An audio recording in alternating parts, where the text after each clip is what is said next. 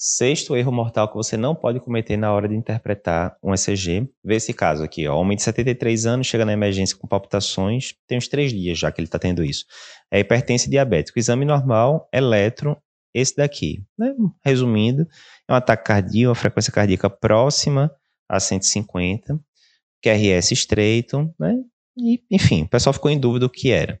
Depois de 10 minutos que ele chegou no pronto-socorro, espontaneamente, espontaneamente, o paciente referia melhora da palpitação. Quando você fez o eletro lá, ah, normal, eletro com ritmo sinusal. E a gente perguntou, né? O que o pessoal faria frente a isso? Daria alta para casa, encaminharia para um ambulatório, pronto, deixaria internado, né? Enfim. E a resposta correta aqui seria orientar a alta, né? não precisa deixar um paciente com essa arritmia que a gente vai falar daqui a pouco qual é, e que reverteu espontaneamente, que está sintomático, você não precisa deixar ele internado.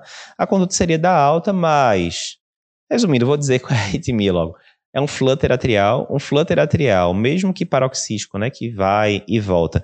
Como esse paciente é idoso, tem fatores de risco como hipertensão e diabetes, a gente tem um score, né, que a gente usa em caso de fibrilação atrial e flutter atrial, que é o chá de que quando ele dá alto, significa que eu tenho que anticoagular o paciente. E nesse caso aqui, resumindo, como o paciente tem um score alto, ele tem indicação de anticoagulação.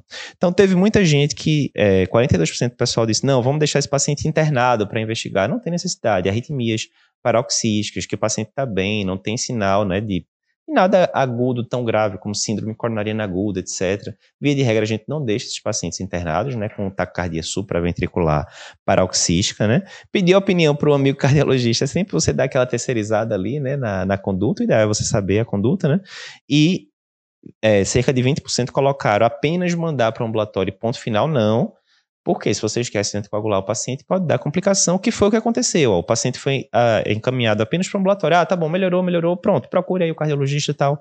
E aí, dois dias depois, esse paciente volta com AVC hemisférico e fica, né, é, hemiparético e afásico aí indefinidamente por causa disso. Por quê? Porque não foi prescrito o anticoagulante do paciente. Então, mais uma vez, quando você pega esse tipo de de arritmia. E aí, só resumindo, né? O erro número 6, então, é esse: é você não reconhecer um flutter atrial. Vou voltar aqui no eletro, certo? Então, o eletro, mais uma vez, a gente vai discutir também isso em, em aprofundar em temas específicos, em aulas específicas. Mas, primeiro, frequência taquiarritmia, QRS estreito, regular, né? Entre um QRS e outro está a mesma distância, basicamente, com frequência próxima a 150. A primeira dica é essa: eu sempre tenho que pensar em flutter atrial. Primeira coisa. Segunda coisa, eu tenho que procurar as ondas F nas paredes na parede inferior, principalmente D2, D3 e AVF. As ondas F estão aqui, ó, que a gente consegue enxergar, elas ficam aquele aspecto meio serrilhado, né, ou indento tubarão, que o pessoal chama. Então, é aquela historinha elétrica, você tem que procurar ativamente para achar. Se você simplesmente der uma olhada sem saber o que você está procurando, você vai passar batido.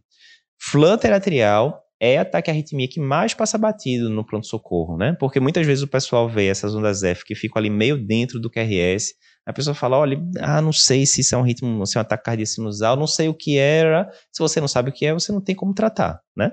Então é muito comum passar batido no, no flutter atrial, e isso pode ter consequências graves, como a gente viu nesse caso, né? O paciente fez um AVC. Por quê?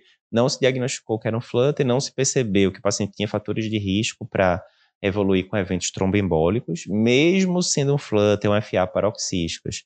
A gente tem que tratar em relação à anticoagulação, não muda a conduta, ou seja, esse paciente precisava ser anticoagulado e por não ter sido anticoagulado, terminou voltando com um AVC grande depois, que obviamente complicou a vida dele. Né? Você gostou dessa dica? Essa dica é um dos 10 erros mortais que você não deve cometer na hora de interpretar um elétron. E a gente tem uma aula totalmente gratuita só sobre isso, onde a gente fala os 10 erros e a gente ainda disponibiliza um e-book para você resumindo tudo de mais importante que a gente fala na aula. Se você quer assistir essa aula completa, clica no link que está aparecendo aqui em algum lugar da tela e acessa.